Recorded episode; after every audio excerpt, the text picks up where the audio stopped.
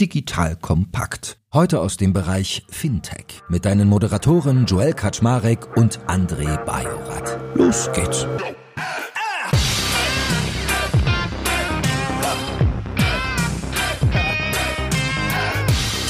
Hallo Leute, mein Name ist Joel Kaczmarek bin der Geschäftsführer von Digital Kompakt und endlich, endlich habe ich mal wieder den lieben André Bajorat an meiner Seite. It's way too long, dass wir heute mal wieder über Fintech reden. Wie das so ist, er und ich haben ja immer das Interesse, die spannendsten der spannendsten uns anzugucken. Und eine der Firmen, die uns dabei sehr interessiert, ist die Firma Stripe. Kennt ihr bestimmt alle da draußen. 2009 gegründet, ursprünglich aus Irland, Y Combinator gebackt. Mega spannende Investoren. Ich kann ja nur mal ein paar auszugsweise nennen. Google Ventures, Sequoia, Peter Thiel, Elon Musk. Also ein sehr, sehr spannendes Fintech-Unternehmen, was vor allem als Enabler funktioniert. Und wir haben heute mit Markus Reiser Doo, er muss mir gleich nochmal sagen, wie man den Namen richtig ausspricht. Ich habe es schon fünfmal vorher versucht, aber ich mache es immer wieder falsch. Den Deutschlandchef da. So, und mit Markus wollen wir darüber reden, wie eigentlich das Geschäftsmodell von Stripe aussieht, wie man diesen krassen Tech-Bezug schafft, dass sie es wirklich immer hinkriegen, dass Stripe vorne mit dabei ist, wenn es um technische Entwicklungen geht und wie sie eigentlich strategisch so aufgestellt sind. So, that being said, erst einmal lieber André, moin, schön, dass du wieder da bist. Erzähl mal ganz kurz, wo hast du Berührungspunkte mit Stripe und wie geht's dir? Hallo Joel, ich bin auch total happy, dass wir mal mit Stripe sprechen. Berührungspunkte direkt, glaube ich, momentan ehrlich gesagt nicht in meiner Day-to-Day-Rolle, aber kenne das Unternehmen natürlich eigentlich schon seit Anfang an. Also seitdem eigentlich Fintech losgelaufen ist, mindestens seit 2010, 2011, habe ich Stripe immer wieder auch mal im Blick gehabt und draufgeschaut. Und wir haben ja dann mal irgendwann angefangen, in meiner vorherigen Rolle bei Figo auch darüber nachzudenken, so eine Enabling-Rolle aufzunehmen für das Thema Banking. Und ehrlich gesagt haben viele Investoren immer wieder auch gesagt, ah, seid ihr so etwas wie Stripe für? Ich hasse diese Vergleiche, aber dennoch bin ich deshalb relativ, ich sag mal, vertraut mit dem, glaube ich, was ihr unter Enablement versteht, äh, Markus. Und habe auch ehrlich gesagt mal einen eurer Gründer kennengelernt beim damaligen Chaos Computer Club Jahrestreffen in Hamburg, wo dann der Kollege von Jimdo, der glaube ich einer der ersten Go-to-Market-Partner von Stripe in Deutschland war, mal so ein gemeinsames Frühstück gemacht hat. Also insofern eine relativ lange, in Anführungszeichen, Historie, Joel. Markus, dann erstmal willkommen auch an dich und erzähl doch mal, also A, wie spricht man den Namen korrekt aus, dass wir es einmal sauber on tape haben. Ich weiß ja, wie scheiße das ist, wenn der Nachname falsch ausgesprochen wird. Und B, wie bist du denn eigentlich zu Stripe gekommen und warum hat es dein Interesse geweckt? Ja, erstmal vielen Dank, dass ich dabei sein darf und guten Morgen erst nochmal. Wie mein Name ausgesprochen wird, damit können wir mal beginnen. Also mein Name ist halb deutsch, halb portugiesisch. Ich heiße Marcos Reiser, das ist der deutsche Nachname, und dann Duo, das ist portugiesisch. Mein Vater hat meine Mutter in Deutschland während des Studiums kennengelernt, daher kommt es. Also ich bin überzeugter und auch tatsächlicher Europäer und äh, insofern passt Stripe auch ganz gut zu mir. Du stelltest gerade die Frage, wie ich zu Stripe gekommen bin. Das ist jetzt mittlerweile circa zweieinhalb Jahre her. Also mein Hintergrund ist eher der, der Technologiebereich. Ich war in den letzten 20 Jahren zumeist in Go-to-Market Positionen verantwortlich in Unternehmen wie zum Beispiel Microsoft, äh, Salesforce, IBM, Sun Microsystems. Also immer Unternehmen, die an der Technologiefront mit neuen Ideen, mit neuen Geschäftsmodellen aufwarteten. Das fand ich immer sehr, sehr spannend und, und interessant. Und das hat mir einfach auch unglaublich großen Spaß gemacht und mich motiviert. Und im Jahr 2019 war ich gerade in so einer Phase, in der ich eine neue Herausforderung gesucht habe. Und ich habe angefangen, mich zu informieren, was sind so Unternehmen, die technologisch vorne mitspielen, die mit neuen Geschäftsmodellen Geschäftsmodellen aufwarten, die für die Kunden hier in der Region auch einen Mehrwert bieten können. Und da fing ich an, mich für Stripe zu interessieren. Und wie das manchmal so ist, ich fing an reinzuschauen, habe mir das alles angesehen, fand die Technologie sehr spannend, fand den Gedanken, äh, die Vision, die sich hinter dem Unternehmen verbarg, sehr, sehr spannend. Und insoweit habe ich mich dann beworben und bin dann seit 2020 in der Rolle des Chefs für die Dachregion und für Zentral- und Mitteleuropa. Jetzt kommt ein kleiner Werbespot. Aufgepasst! Wusstest du, dass HR-Teams heutzutage mit mehr Aufgaben denn je konfrontiert sind? In der aktuellen Studie HR Trends, die Zukunft der Personalarbeit 2024 von Sage, wurden HR-Teams aus sieben verschiedenen Ländern und über 20 Branchen befragt, um top aktuelle Insights in der Entwicklung des Personalwesens zu geben. Sage entwickelt HR-Tools und Software für dein Unternehmen, um Lohnabrechnungen, Personalmanagement, Buchhaltung und mehr zu vereinfachen. So, und die Studie von Sage zeigt unter anderem, dass ganze 91% der HR-Teams angeben, dass ihre Arbeit Arbeitsbelastung im letzten Jahr zugenommen hat, aber gleichzeitig glauben 79 Prozent der Befragten, dass Automatisierung ihre Prozesse zukünftig verbessern und Zeit sparen kann. Ebenfalls spielt auch KI eine große Rolle. Derzeit nutzen etwa ein Drittel bereits Chatbots wie ChatGPT in ihren Prozessen und circa drei Viertel der PersonalleiterInnen sind sich bereits sicher, dass KI die Arbeitsweise im HR revolutionieren wird. Du merkst, die Studie ist vollgepackt mit Statistiken, überraschenden Erkenntnissen und Tipps für HR-Führungskräfte, die vorankommen wollen und zeigt eine Momentaufnahme der sich stetig wandelnden Rolle von HR heute. Am besten schaust du dir die Studie HR-Trends, die Zukunft der Personalarbeit 2024 selbst an. Unter digitalkompakt.de slash Sage, S-A-G-E, kannst du sie dir komplett kostenlos herunterladen. Und wie immer findest du alle Infos auch auf unserer Sponsorenseite unter digitalkompakt.de slash Sponsoren. Werbung Ende.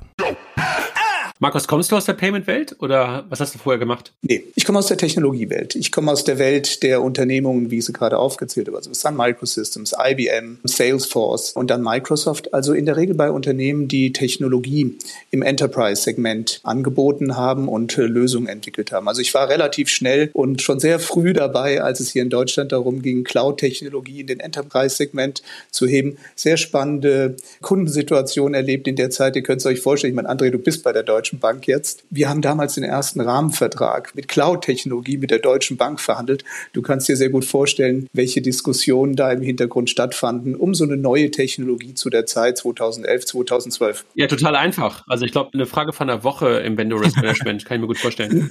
ich, ich glaube, beim Vendor Risk Management haben wir tatsächlich in der Mittagspause das Ganze gelöst. Ja, genau. Also wie du dir unschwer vorstellen kannst, war super easy. Hast du dann Kulturschock eigentlich? Weil die, ich meine, die Organisation, wo du vorher warst, ist ja hochpolitisch, sehr konzernig, sehr strukturiert und Stripe hätte ich jetzt eingeschätzt. Ich meine, ihr seid auch schon bei irgendwie 4000 Mitarbeitern, wenn ich mich nicht täusche, roundabout. 7,4 Milliarden Dollar Umsatz. Also ist schon auch ein Tanker, aber halt ein kulturell wahrscheinlich sehr anders geführter, oder? Ein deutlicher Unterschied. Also, aber eine Sache nochmal, als ich angefangen habe, hatte das Unternehmen tatsächlich um die dreieinhalbtausend Mitarbeiter. Mittlerweile sind wir bei 7000. Ah, okay. Also wir haben tatsächlich in den letzten zwei Jahren, und stell dir das vor, über die Pandemie haben wir unsere Belegschaft verdoppelt. Du kannst dir vorstellen, was das für besondere kulturelle und auch äh, Change Management Herausforderungen mit sich gebracht hat. Ich glaube, was für mich sehr spannend war zu der Zeit, ich kannte natürlich diese großen Unternehmen, die immer technologisch schon sehr innovativ waren. Aber was mich besonders interessierte, war in ein Unternehmen reinzukommen, das einerseits innovativ ist, eine disruptive Technologie anbietet, aber auf der anderen Seite mir auch die Möglichkeit geboten hat, mich in die Strategie, insbesondere für die Region, besonders stark einzubringen. Und kultureller Schock war es nicht, denn ich habe es genauso erwartet, wie es kam. Und bin sehr froh, dass wir in den letzten zwei Jahren eine gemeinsame Reise begonnen haben. Wir haben noch nicht alles erreicht, was wir erreichen wollen, aber ich glaube, der Fortschritt der letzten zwei Jahre ist ganz besonders. Dann nimm uns doch mal mit an die Hand, also vielleicht auch für Hörerinnen und Hörer, die Stripe noch nicht so gut kennen. Was genau ist eigentlich euer Geschäftsmodell? Also was bietet ihr an? Wie funktioniert ihr? Wer sind eure Kunden? Dass man das mal so ein Stück weit dekonstruiert. Also wenn wir es mal auf die Ebene bringen, wenn ich es meiner Mutter erklären möchte, was macht eigentlich ja, Stripe, dann würde ich immer sagen, du Mutti, das äh, hat damit zu tun, wenn du heute online irgendwo einkaufst und mit der Kreditkarte bezahlst, wir sorgen dafür, dass das Geld, das von deiner Kreditkarte kommt, tatsächlich auch auf dem Konto des Händlers landet, bei dem es landen soll. Und zwar auf eine sichere Art und Weise, auf eine verlässliche Art und Weise. Ich glaube, das ist das, was viele Leute erstmal abholt. Wenn wir es jetzt von dem technologischen Konzept her uns überlegen, Stripe hat in den ersten zehn Jahren der Existenz sehr viel Wert darauf gelegt, das Fundament aufzubauen, die Infrastruktur aufzubauen, um tatsächlich Payments auf der ganzen Welt leisten zu können. Das war der Beginn der Reise mit dem Kunden. Und das, was wir aufgebaut haben, nennen wir heute das Global Payments und Treasury Network, also die technologische Infrastruktur, die die Basis all unserer Aktivitäten ist. Zu Beginn dieser Reise war es eine der Kernmehrwertargumentation, den Zugang zu diesem Netzwerk einfach zu gestalten. Ich weiß nicht, ob ihr die Geschichte kennt. Unsere beiden Gründer hatten ja schon mal ein Unternehmen vor etlicher Zeit, damals noch aus Irland heraus. Und man hat dort quasi ein Software-as-a-Service-Modell angeboten. Und das war einfach zu distribuieren zu der Zeit schon auf der ganzen Welt. Was sich allerdings nicht so einfach darstellte, war, Gelder anzunehmen, also Online-Zahlungen zu realisieren.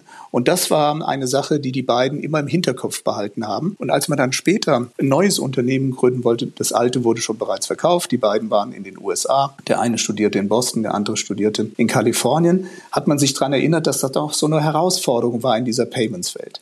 Und insoweit hat man sich überlegt, wie können wir eine Infrastruktur aufbauen und einen Zugang zu dieser Infrastruktur bieten, die es jedem Unternehmen auf der Welt, auch wenn man nicht so besonders tech-affin ist oder so viel über Technologie weiß, es ermöglicht, an diesem Online-Handel, der damals sicherlich noch ein bisschen mehr in den Kinderschuhen steckte, teilzuhaben und für diejenigen, die schon dabei sind, vielleicht zu wachsen international zu wachsen und so weiter. Und das ist der Grundgedanke. Und daraus hat sich mittlerweile eine Plattform entwickelt, die neben dem Global Payments and Treasury Network noch Lösungen im Bereich SaaS würde man es heute nennen anbietet, Marktplatzlösungen, wo man Pay-ins und Payouts managen kann.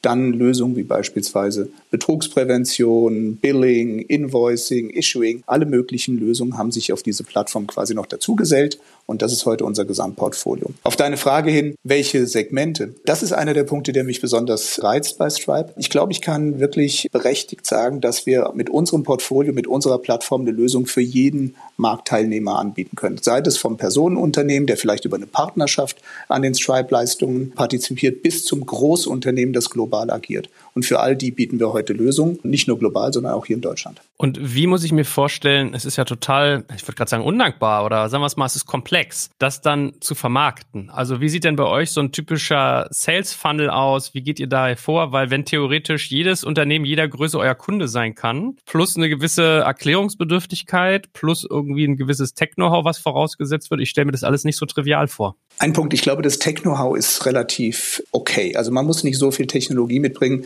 Wir haben ja quasi mit der API einen Zugang in das globale Netzwerk und insoweit ist es relativ einfach zu integrieren. Schwieriger wird es gerade bei komplexen Unternehmungen wie Großunternehmungen aus dem Enterprise-Segment, wenn man dann noch Integration in andere Systeme realisieren möchte. Von der Go-to-Market-Strategie her, wir haben das sehr klar äh, strukturiert. Wir bieten also in unserer Go-to-Market-Strategie unterschiedliche Abteilungen. Wir haben einerseits ein Geschäft, das sich sehr stark fokussiert auf Startups und SMB und wir haben den Enterprise Bereich. Und in dem Enterprise-Bereich fokussieren wir uns vor allen Dingen auf Digital Natives und natürlich auf traditionellere Großunternehmungen, mit denen wir sehr, sehr stark insbesondere hier in Deutschland arbeiten. Eine Sache, die noch sicherlich wichtig ist, wir machen das natürlich nicht allein. Partnerschaften sind bei Stripe schon immer von besonderer Bedeutung, begonnen mit äh, Financial Partnern, mit denen wir unser Netzwerk aufgebaut haben auf der ganzen Welt und auf der anderen Seite natürlich auch Technologiepartner, wie beispielsweise so eine Shopify, wo Menschen quasi auf unsere Technologie über den Partner zugreifen können. Und hier reden wir nicht nur mit den globalen Playern wie eine Shopify, sondern aus Deutschland heraus mit einer Shopware, mit einer Commerce Tools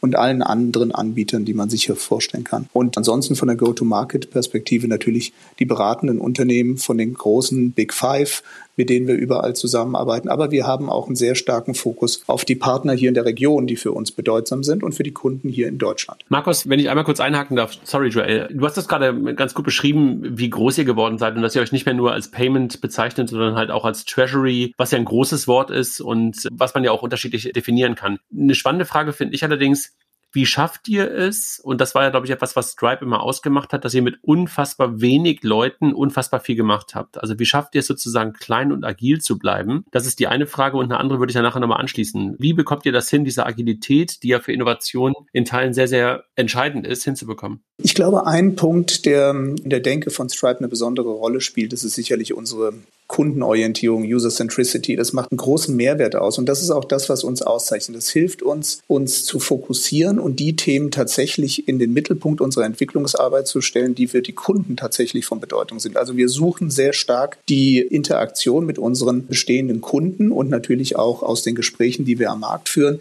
genau diese Tendenzen, die Anforderungen kennenzulernen und die dann umzusetzen im Produkt. Ich glaube, wir sind nicht mehr ganz so klein. Wir sind ja mittlerweile 7000 Leute. Und was wir beibehalten haben, ist aber die äh, Ratio äh, Gesamtmitarbeiterzahl und Entwicklung oder Leute, die am Produkt arbeiten, lass mal so sagen. Dazu gehört natürlich auch Product Management und so weiter, die das Ganze dann auch tatsächlich transportabel machen. Aber von, wir haben immer noch 40 Prozent unserer Mitarbeiterschaft arbeiten am Produkt, an der Lösung am Markt. Und wir haben noch darüber hinaus die Partnerschaften, die noch einen weiteren Beitrag leisten können, um das eben für den Markt passend zu machen. Was mir besonders wichtig ist dabei, wir haben auch die Entwickler auf der ganzen Welt verteilt. Also wir haben nicht nur Entwickler jetzt in Indien oder in Kalifornien, sondern wir haben auch ein sehr starkes Entwicklerteam in Dublin. Und wir haben auch Entwickler remote, die bei uns in der Region sitzen, die also uns allen helfen, das, was wir am Markt hören, zu transportieren und dann quasi die Entscheidung zu priorisieren.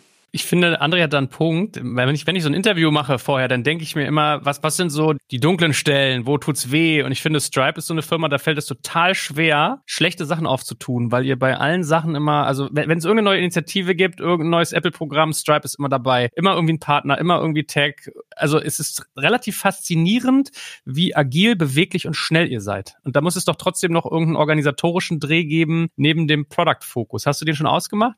ja, ja, es gibt ein paar Dinge, und ich glaube, eine Sache, wir sind natürlich Realisten. Wir sehen durchaus, dass wir dann noch nicht an dem Ende unserer Reise angekommen sind. Wir sehen auch, dass es ein paar Herausforderungen gibt, die wir noch zu lösen haben. Das ist ganz klar, das ist in jedem Unternehmen so. Was für uns aber, glaube ich, ganz wichtig ist, und ich komme noch auf das zurück, was wir vorher gesagt haben, ist, woran wir immer festhalten, ist einerseits unsere Vision, unsere Operating Principles, die wie wir sie nennen, die bei uns intern von besonderer Bedeutung natürlich auch sind, und eben diesen Tech-Fokus. Und wir überlegen uns sehr genau, was wir tun. Und wenn wir es dann tun, dann tun wir es tatsächlich mit Fokus und mit Vollgas. Und das ist eine Sache, die bei uns im Unternehmen tatsächlich festgeschrieben ist. Und ich teile deine Verwunderung, Joel. Ich, das ist genauso einer der Punkte, der für mich am Anfang, du sagtest, wie war das? War das ein Kulturschock? Ich war schon echt erstaunt. Ich habe in vielen Tech-Unternehmen gearbeitet. Aber dieser Kundenfokus, wie wir sie haben, das ist eine Sache, die ich so in der Art noch nicht gesehen habe. Und wenn du uns mal so mit hinter die Kulissen nimmst, welche Rolle spielt eigentlich Deutschland dabei? Weil man hat es ja ganz oft, dass es irgendwo ein großes Headquarter gibt. Gerade bei amerikanisch geführten Firmen ist es ja oft so, dass die Outskirts dann eigentlich gar nichts zu melden haben, sondern nur so eine Zentralstrategie umsetzen müssen. Und teilweise hast du in den einzelnen Ländern sogar noch nicht mal alle Kernfunktionen drin. Wie habt ihr das bei euch strukturiert und was ist eure Dachaufgabe?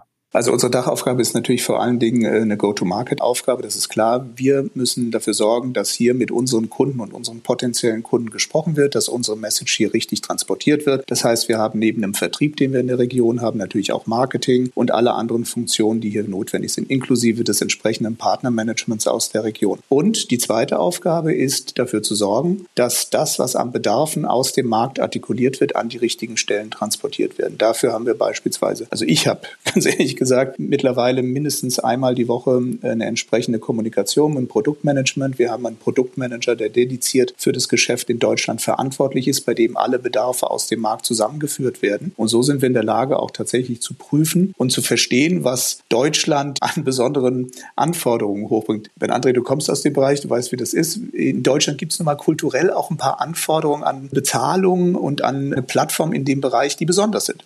Und das müssen wir eben aufgreifen, verstehen und dann dafür sorgen, dass es in die Produkte überführt werden. Du hast es gerade gesagt, ein Stück weit, also die Besonderheit auch an Deutschland. Und ich würde ganz gerne nochmal auf, gar nicht auf die Besonderheiten in Deutschland zurückkommen, sondern das war nicht der zweite Teil meiner Frage, den ich vorhin schon angekündigt hatte. Du hast es gerade ganz gut beschrieben. Ihr seid so Enabler und ihr seid so ein Layer, würde ich das beschreiben, wenn man das technisch sieht, in der Mitte zwischen Kunden und irgendwo einem Netzwerk darunter. Hast du ein Gefühl, was eure größten Abhängigkeiten sind? Du meinst quasi ein Layer, der zwischen dem möglichen Zielkunden und deren Geschäftsmodell und unten drunter beispielsweise unsere Partnerschaften im Finanzbereich, wie zum Beispiel die Kreditkartennetzwerke und sowas in der Art. Ja?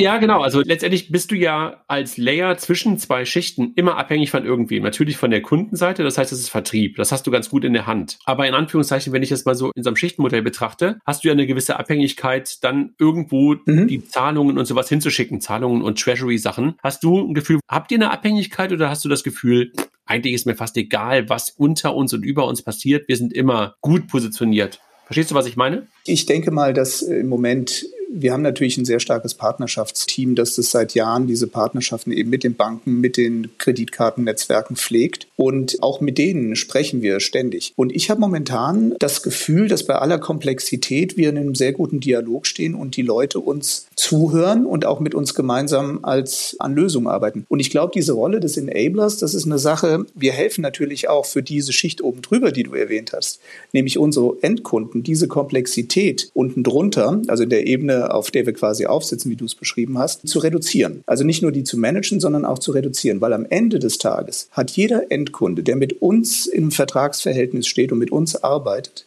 hat quasi diese gesamte Komplexität, die auf der Ebene und darunter liegt, nicht mehr selbst zu managen, sondern das machen wir für ihn. Mit dem Zugang zu unserer Plattform hat er quasi diese Komplexität ausgeschlossen. Ja, verstehe ich, dass du das ausgeschlossen hast. Und trotzdem hast du natürlich eine gewisse Abhängigkeit, dass dich bestimmte Netzwerke und sowas zulassen. Also wenn ich darüber nachdenke, also blödes Thema, aber wir sind ja nun mal gerade in einer Situation, in einer weltweiten Krise. Stell dir mal vor, du würdest jetzt von irgendwas abgestopselt werden. Hast du das Gefühl, das könnte euch passieren? Also ich glaube, da sind wir genauso betroffen wie alle anderen Anbieter, die in diesem Feld arbeiten. Ich glaube, wir haben sehr gute Partnerschaften. Ich verlasse mich da zu einem guten Teil drauf. Und ich sehe jetzt kein besonders starkes Risiko für Stripe. Total. Also verstehe ich total. Also, dass du sagst, kein besonderes Risiko. Aber ich wollte einfach für den Hörer vielleicht ein bisschen verständlicher machen, welche Rolle ihr einnehmt. Also ihr seid ja schon im Sandwich zwischen dem Kunden und zum Beispiel Visa und Master und den Banken, auf die ihr halt sozusagen aufsetzt. Ne? Also du hast ja keine eigene Payment-Infrastruktur. Das ist ja, glaube ich, das, was ich eigentlich äh, zum Ausdruck bringen wollte. Das ist klar, ja. Also wenn jetzt Visa Card und Mastercard äh, sich entscheiden würde, nicht mehr mit Payment-Partnern zusammenzuarbeiten, wie Stripe beispielsweise, dann hätten wir natürlich alle ein großes Problem. Aber das würde, glaube ich, einen ziemlich großen Impact auf die gesamte Weltwirtschaft haben. Total. Aber ich sehe diese Gefahr nicht. Ich meine, das wäre genauso wie bei euch jetzt, wenn, das würde auch äh, bei euch bei der Bank bedeuten, dass ihr dann auch kein Acquiring mehr durchführen könntet. Total. Durchaus eine schwierige Situation, ja. Jetzt kommt ein kleiner Werbespot. Aufgepasst. Du kennst es doch sicherlich auch. Der Frühling ist im vollen Gange, es müsste mal wieder geputzt werden oder auch ausgemistet. Also wir haben das Thema auf jeden Fall gerade, denn nach unserem großen Live-Treffen von unserem Business Club Makers and Shakers missten wir gerade unseren ganzen Keller aus und dabei gibt es auch Dinge, da habe ich gar keine Lust, die aufwendig ins Internet zu stellen, sondern suche Hilfe. Und zwar haben wir da einen spannenden Partner, den kennst du bestimmt auch schon, denn mit Rebuy kannst du deine gebrauchten Artikel, wie zum Beispiel Bücher, Musik, Filme oder Technik wie Smartphones, HiFi und vieles mehr verkaufen. Komplett stressfrei, ohne lästiges Erstellen von Anzeigen und vor allem ohne stressige Kommunikation mit KäuferInnen. In nur 30 Sekunden findest du heraus, wie viel Geld du für deine Artikel bekommst und wenn dein Artikel im Lager von Rebuy angekommen ist, bekommst du das Geld ganz automatisch schon sechs Tage später ausgezahlt. Also, mach's wie wir, spar dir doch einfach das Text- und Abfotografieren deiner Schätze und besuche direkt Rebuy. Unter digitalkompakt.de slash Rebuy habe ich dir eine Weiterleitung eingerichtet und alle Infos findest du wie immer auch auf unserer Sponsorenseite unter digitalkompakt.de slash Sponsoren. Werbung Ende. Nee, aber weißt du, ich wollte einen Schwenk hinbekommen und ihr seid ja auch in dem Thema Blockchain, DLT jetzt irgendwie auch unterwegs. Und das ist ja schon auch eine Option, wo man drüber nachdenken kann, da auch eigene, andere, neue Infrastrukturen zu nutzen. Siehst du das als Möglichkeit für euch für die Zukunft? Also wir setzen uns da sicherlich mit dem Thema Krypto auseinander. Wir sind auch dabei, hier Lösungen anzubieten mit besonderen ja, Ergänzungen aus unserem Portfolio. Aber ich kann nichts darüber sagen, ob wir hier in der Zukunft eigene Gedanken in die Richtung entwickeln. Okay. Aus deiner Meinung heraus aber, was misst du dieser Sphäre bei an Impact und an Möglichkeiten? Es ist ja gefühlt immer noch so unklar, also auch bei NFTs zum Beispiel, ne? ob das eine große Wette wird oder ob es ein Hype ist. Was ist so dein persönlicher Blick darauf? Ich kann das nur quasi echoen, was du gerade gesagt hast. Es ist nicht klar, was in Zukunft kommt kommen wird. Aber wir, wir haben ja schon vor langer Zeit mal mit dem Thema Krypto uns beschäftigt. Wir haben dann für uns entschieden, dass das nicht wirklich ein Zahlensystem ist das, und eher ein Wertaufbewahrungssystem und haben uns aus dem Bereich ein bisschen zurückgezogen und sind aber jetzt ja wieder in dieses Geschäft mit eingestiegen,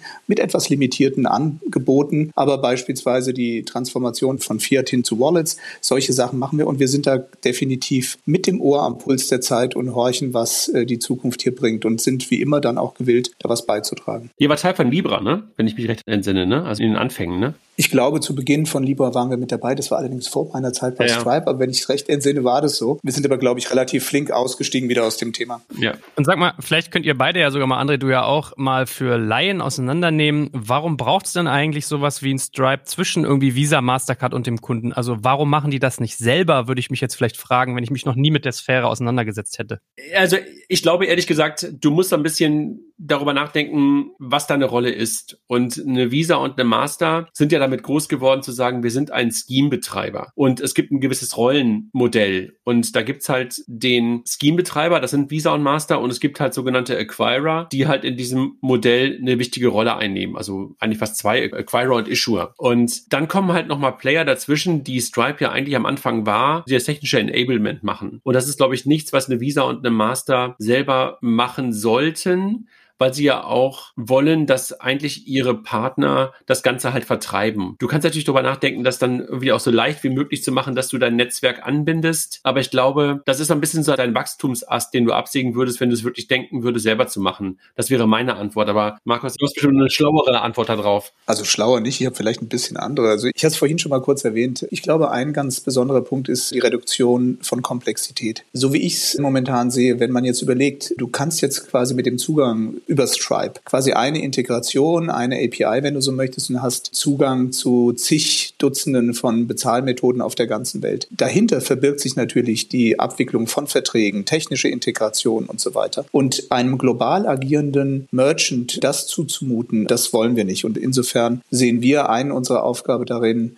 die Komplexität eben zu reduzieren und einen Zugang zu einem globalen Finanzsystem zu bestatten. Weißt du, ich überlege die ganze Zeit, wie ich den Titel von dem Podcast hier später bezeichne. Und ich überlege, ob ich sowas schreibe wie Stripe verkauft eigentlich die Schaufeln und die Hacken für was immer für ein Goldrausch im Fintech-Bereich eigentlich vonstatten geht. Weil gefühlt, ihr habt ja eine super Marge, euch kann kaum was gefährden und ihr arbeitet extrem effizient. Wird es euch gerecht oder ist es ein bisschen over the top? Ich mag deine Formulierung und also ich glaube aber am Ende des Tages, was wir machen, wir haben eine Plattform, die ist global zugänglich, die kann auch den Zugang global schaffen und mit dieser Plattform helfen wir Unternehmen global im Onlinehandel teilzuhaben und auf der anderen Seite helfen wir auch Fintechs quasi ihr Portfolio zu erweitern oder eben Fintech-Dienstleistungen entgegenzunehmen. Also wir machen eine ganze Menge. Ich glaube, es ist immer ein bisschen schwierig. Ich glaube, Stripe ist so ein Unternehmen, das schafft es Menschen, Unternehmen mit auf eine Reise zu nehmen in die Zukunft der Online-Wirtschaft oder vielleicht auch mit einem Impact auf die Gesamtwirtschaft. Ich denke, das ist ein großes Thema und ich glaube, so kann man das einfach stehen lassen. Ja, es ist eine Reise und natürlich werden neue Impulse einfließen. Ich hatte vorhin gesagt, dass wir sehr stark mit unseren Kunden sprechen, hören, was unsere Kunden benötigen und das ist das, was wir immer zusätzlich in unser Portfolio einbauen. Und da hilft uns sicherlich unser Tech-Fokus, da hilft uns, dass wir so viele Entwickler haben, um eben weiter immer am Puls der Zeit Lösungen zu bauen, die für unsere Kunden Mehrwert stiften. Aber ich glaube, Joel, das ist schon eine richtige Beschreibung. Ne? Also was hier Stripe nicht tut, ist im Grunde genommen das Gold schürfen. Das tun andere, sondern äh, Spitzhacke, Schaufel und Jeans sozusagen bereitzustellen, die halt von den Goldgräbern genutzt werden, gekauft werden, ist, glaube ich, wirklich auch eine ganz, ganz, ganz, ganz smarte Beschreibung. Also das mit den Jeans fand ich jetzt schön, André. Du ziehst jetzt ab auf die Levi Strauss ja, ja, klar. am Klondike. Ja, ja klar, natürlich.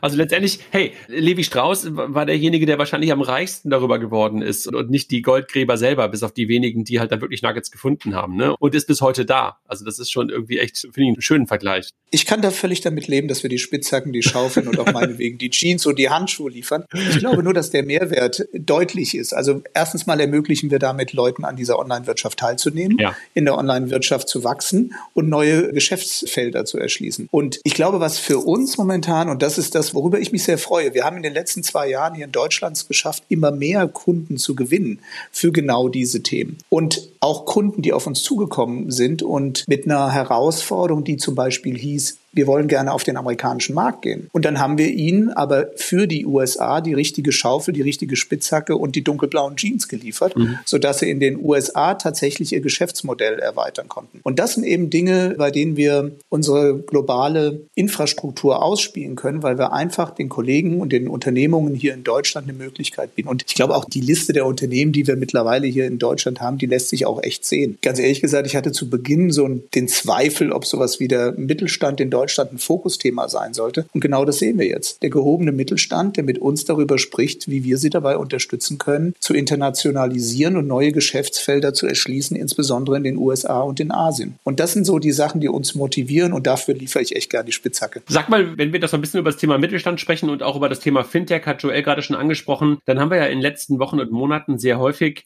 also ihr seid ja eher so ein Modell, was schon seit Jahren da ist und ihr wächst trotzdem weiterhin, weil er natürlich einfach auch von dem ganzen E-Commerce-Boom und von der Digitalisierungsboom profitiert. Trotzdem gibt es ja so ein paar Themen, die auch näher an euch rankommen, über die relativ viele Leute in der Fintech-Welt gerade sprechen. Also das Thema Embedded Finance, was auch immer das ist, ja, neben dem Buzzword, aber ist wahrscheinlich auch eins, was euch betrifft, oder? Weil bei Embedded Finance ist für mich immer so ein bisschen so die Kombination aus Payment, was ihr schon immer seid, und ein Stück weit Bankprodukten, weiteren Banking-Produkten gemeint. Mhm. Wie macht ihr das? Also bindet ihr auch weitere Banking-Produkte, Bankprodukte in eure Plattform ein? Du hast gerade schon Treasury erwähnt, was es ja auch ein bisschen schon andeutet. Wie positioniert ihr euch dort und was macht ihr selber und was macht ihr mit Partnern? Also wir machen das im Wesentlichen selbst. Wir haben paar Themen werden natürlich mit Partnern abgebildet, insbesondere wenn es um Treasury geht. Da haben wir Partnerschaften, insbesondere in den USA. Was wir momentan bei dem Thema Embedded Finance sehen, ist, dass das, äh, und wir führen ja viele Dialoge mit Kunden, die kommen gar nicht aus dem Bereich Finance. Das sind doch keine Fintechs, das sind klassische Merchants, das sind Händler, die komplexe Geschäftsmodelle haben, die beispielsweise globale Marktplätze aufsetzen oder äh, Plattformen, SaaS-Plattformen. Und in deren Geschäftsmodell passt so ein Angebot, wie wir das in dem Bereich, man kann es Embedded Finance nennen, anbieten, passt da besonders besonders gut. Und es geht los damit, dass man eigene Kreditkarten ausgeben kann, sehr einfach über uns, seien es virtuelle Kreditkarten oder auch physische Kreditkarten. Und all diese Themen helfen letztlich den Kunden, neue Geschäftsfelder im Rahmen ihrer Strategie zu entwickeln. Wichtig ist mir nur, wir arbeiten natürlich mit Fintechs. Wir liefern Technologie an Fintechs, die es ihnen ermöglicht, schneller zu expandieren und am Markt agil zu bleiben. Und wir ermöglichen aber auch Unternehmungen, die gar nicht aus der Fintech-Branche kommen, die überhaupt keine Finanzdienstleister sind, auf eine einfache Art und Weise auch wieder über diesen API-Gedanken quasi neue Dienstleistungen anzubieten und damit neue Geschäftsfelder zu erschließen. Jetzt kommt ein kleiner Werbespot. Aufgepasst! Heute möchte ich dir unseren Partner Pendo vorstellen. Pendo ist eine All-in-One-Lösung für Produktanalyse, Produktentdeckung, In-App-Anleitungen und Session-Replays, damit du die Benutzererfahrung sowohl deiner KundInnen als auch der Mitarbeitenden deutlich verbessern kannst. Auf KundInnenseite kannst du also den Wert deines Produktes und die Nutzungsdauer maximieren. Dadurch werden deine NutzerInnen motiviert, mehr Produkte zu erwerben. Und für deine Mitarbeitenden wiederum wird die Produktivität gesteigert, indem die Nutzererfahrung von internen oder externen digitalen Tools erleichtert wird, um diese dann auch effektiver zu nutzen. Wenn du also die User Experience in deinem Business steigern möchtest, solltest du unbedingt mal bei Pendo vorbeischauen. Unter digitalkompakt.de/slash Pendo habe ich dir eine Weiterleitung eingerichtet, schreibt sich P-E-N-D-O und dort kannst du das Ganze sogar einfach mal gratis testen. Und alle Infos findest du wie immer auch auf unserer Sponsorenseite unter digitalkompakt.de/slash Sponsoren. Werbung Ende. Darf ich daran anschließend noch eine Frage stellen? Regulatorisch seid ihr momentan was? Weißt du, was ich meine? Wir haben eine E-Money-License. Wir sind mhm. keine Bank. Mhm. Und wir sind natürlich reguliert in allen Ländern, in denen wir aktiv sind. Und da seid ihr halt Acquirer und damit halt zugelassen von den Kartengesellschaften, also von den Schemes. Ja. Und eine E-Money-License, um so etwas zu machen, was du gerade beschriebst, nämlich unter anderem eine virtuelle Kreditkarte oder sowas rauszugeben, ja? Korrekt, ja. Okay. Aber Bankaccount und Lending und dergleichen, also wenn man halt über erweitertes Embedded Finance, Embedded Banking nachdenkt, mhm. habt ihr heute nicht, sondern das machst du wahrscheinlich dann mit Partnern, richtig? Richtig, korrekt. Und das machen wir insbesondere heute. Wir haben es in Deutschland noch nicht lanciert, wird aber auch demnächst kommen, aber wir machen das heute in den USA genau schon mit Partnern. Okay. Aus unserem, ich hatte ja vorhin kurz erwähnt, wir haben ja neben den Technologiepartnern und so weiter auch ein großes Team, das mit unseren Financial Partners arbeitet und genau diese Partnerschaften, die werden hier dann quasi genutzt. Ja, weil das war gerade noch mein Punkt, weil für Embedded Banking brauchst du ja eigentlich immer irgendjemand, entweder bist du halt selber dann irgendwann Bank. Korrekt, ja. Mit Balance Sheets und das ist ja dann gerade im Commerce teilweise auch eine Frage, was kannst du abbilden, wie groß, wie lang ist dein Sheet, was du wahrscheinlich dann irgendwie dann doch eher mit Partnern machst, ne? Uh, sorry, Joel, jetzt tauchen wir gerade ein bisschen ins Rabbit Hole ab. Genau, und das ist jetzt tatsächlich nicht unser Fokus. Wir sehen uns weiterhin als Technologieunternehmen, als Betreiber einer technischen Plattform und deswegen arbeiten wir hier an den Ecken mit den entsprechenden Partnern in den entsprechenden Regionen zusammen. So, da wir ja langsam zum Schluss kommen, also wir werden dich gleich nochmal auf das Thema IPO ein bisschen festnageln, aber vorher würde mich nochmal interessieren, wenn du jetzt zu deinen alten Arbeitgebern zurückkehren würdest, wenn die dich abwerben würden, also Sun Microsystems, Microsoft und Salesforce, was du alles gesagt hattest, was wären so Arbeitsweisen, Eigenheiten, Methodiken, die du von Stripe mitnehmen würdest? Also was würdest du da rückgeben? Weil so können ja auch andere Hörerinnen und Hörer sich mal was von dir abschneiden. Also es gibt ein paar Sachen, die mich wirklich beeindrucken bei Stripe. Einmal ist es definitiv die User Centricity. Das finde ich eine ganz wichtige Geschichte. Und die zahlt auch ein auf eine der Operating Principles, die hier im Unternehmen wirklich in jedem Bereich, vom Vorstand bis zu dem Mitarbeiter umgetragen vorgetragen wird. Das ist so eine quasi eine Art Bescheidenheit, die in dem Unternehmen vorherrscht. Es ist wirklich beeindruckend. Also ich kannte das in der Art nicht. Dieser Bescheidenheitsgedanke, sich nämlich etwas zurückzuziehen. Das macht viel aus und dem Kunden zuzuhören. Das andere Thema, was ich hier besonders stark finde, ist einmal die Partnerorientierung. Wir kommen aus dieser Welt, wo ohne Partnerschaften, André hat es erwähnt, mit den Kartennetzwerken, mit den Banken, das ist quasi in unserer DNA und wir erweitern das um die Technologiepartnerschaften und um die Go-to-Market-Partnerschaften, die von besonderer Bedeutung sind. Und dieser Partnerschaftsgedanke, dieser Bescheidenheitsgedanke, das Teamwork, die Transparenz, das ist etwas, was hier besonders gelebt wird. Ich kann euch mal ein Beispiel nennen. Wir haben zwei Gründer, die mittlerweile wirklich ein Unternehmen führen, das über 7000 Mitarbeiter hat, natürlich mit einer mittlerweile sehr professionellen Führungsriege aus äh, Menschen, die Erfahrung gesammelt haben in allen möglichen Unternehmen. Aber dennoch haben wir jeden zweiten Freitag spätestens einen Fireside-Chat mit den Gründern, bei denen man ganz offen Fragen stellen kann, Antworten erhält und in eine Diskussion mit den Gründern hineinsteigen kann. Ich glaube, das macht schon wirklich etwas mit den Menschen. Das schafft eine Vertrauensebene und ich fand es besonders. Also für mich war es auch toll, als ich das erste Mal in San Francisco war, kurz vor meinem oder während meines Onboardings, kurz vor der Pandemie. Ich hatte noch das Glück, da trifft man Patrick und John in dem Großraumbüro oder beim Mittagessen mitten der Belegschaft. Und das sind Dinge, die ich so nicht kannte aus den Unternehmungen, in denen ich vorher gearbeitet habe. Diese Offenheit, diese Transparenz, diese Nahbarkeit, das ist schon Teil unserer Kultur und ich finde es jeden Tag wieder spannend. Müsst ihr dann eigentlich firmenweit immer St. Patrick's Day feiern auch? ganz ehrlich gesagt, für mich ist es ein total toller Tag, weil alle dann, zumindest die ganzen irischen Kollegen im Urlaub sind und die feiern das auch ausgiebig. Aber für uns bedeutet das mal einen Moment der Ruhe und da können wir uns sehr stark auf unser deutsches Geschäft konzentrieren. Gut, so, aber wenn du jetzt erzählst, so, das ist ja unsere abschließende Neugierde, vielleicht kannst du gar nicht viel zu sagen, aber gefragt haben wir es trotzdem, wenn du die beiden Brüder schon erwähnst, den US-Bezug, wir hatten ja schon mal gesagt, wer eigentlich alles investiert ist. Also normalerweise hätte ich gesagt, ich fände auch mal cool, wenn eine Firma groß wächst, ein Familienunternehmen bleibt und einfach mal nicht nur diesen Exit-Denke hat, aber da ihr auch namhafte Investoren habt, wäre ja eigentlich sowas wie Börsengang sehr naheliegend. Was ist der Grund, dass sich da bisher wenig tut? Also eine Sache möchte ich mal ganz kurz erwähnen, weil du die ganzen tollen Investoren erwähnt hast, was für mich total spannend ist. Wir haben nämlich auch zwei oder mehrere Investoren aus Europa und das finde ich ganz toll. Also wir haben zum Beispiel die Allianz X, die in uns investiert ist und das zeigt nochmal so ein bisschen auch die Verbundenheit zu der europäischen Kultur und so weiter und das finde ich schon gut. Ansonsten, wir diskutieren dieses Thema natürlich häufig. Ich kann es natürlich nicht letztendlich beantworten, aber das, und da bin ich wieder bei der Bescheidenheit, man hört oft, auch wenn man mit Menschen in berufener Position spricht, ist der Tenor auf der, wir, wir sind noch nicht dort angekommen, wo wir sein wollen. Wir haben noch eine ganze Menge zu tun und wir haben keine Eile, den IPO nach vorne zu treiben. Wir haben noch was zu tun und wir, selbst die Gründer, arbeiten alle daran, diese Reise noch weiter zu beschreiten. Und ich kann es tatsächlich nicht sagen, wann es zu dem IPO kommen wird, ob und wann. Aber die Mentalität ist momentan eher die, wir haben noch was zu tun, bevor es soweit ist. Das ist doch ein hervorragendes Schlusswort. Also, Markus, lieben Dank, dass du uns mit hier in die Goldgräberhütte genommen hast und wir werden das weiter spannend verfolgen und mal gucken, was sie noch für Themen ergeben mit uns hier. Vielen, vielen Dank. Ja, vielen Dank, Joel. Vielen Dank, André. Äh, hat mir echt Spaß gemacht. Ich würde dieses Gespräch gerne noch weiterführen und am liebsten auch persönlich. Das wird hoffentlich bald möglich sein. Freue ich mich drauf. Next time, absolut. Sehr gerne. Joel, wir waren auch schon lange nicht mehr in einem Raum. Ich weiß, das war mal irgendwann das Ziel und dann kam Corona. Ja, so ist das. Mittlerweile überlege ich, ob wir alle äh, Podcasts remote first machen und Livestreamen. Siehst du mal, so weit kommt man hier. ich hatte auch noch ganz viele Fragen an euch, die konnte ich jetzt gar nicht stellen, aber das machen wir dann das nächste Mal, ja? Na, wenn du welche hast, noch kannst du, wenn du willst. Dann drück noch nicht aufs Knöpfchen. Nein, nein, machen, machen wir das nächste Mal. Ist alles gut. Danke. Cool, bleibt gesund, ihr Lieben. Alles klar. Danke sehr. Danke. Danke fürs Zuhören beim Digital Kompakt Podcast. Du merkst, hier ziehst du massig Wissen für dich und dein Unternehmen heraus. Wenn du mit uns noch erfolgreicher werden möchtest, abonniere uns auf den gängigen Podcast-Plattformen. Und hey, je größer wir werden, desto mehr Menschen können wir helfen. Also erzähl doch auch deinen Kolleginnen und Kollegen von uns. Bis zum nächsten Mal.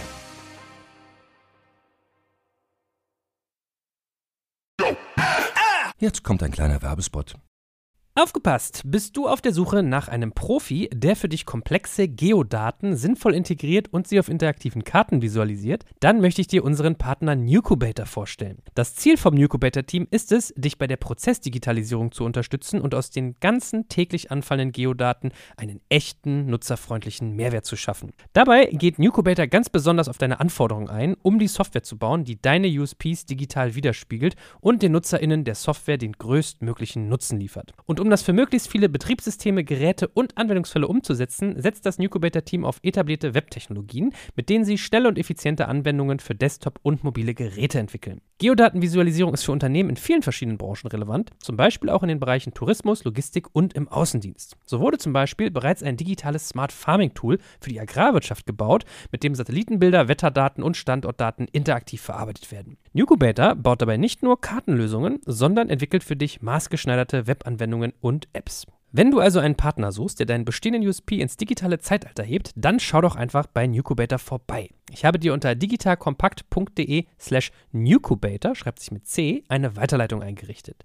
Und wie immer findest du alle Infos auch auf unserer Sponsorenseite unter digitalkompakt.de slash Sponsoren. Werbung Ende.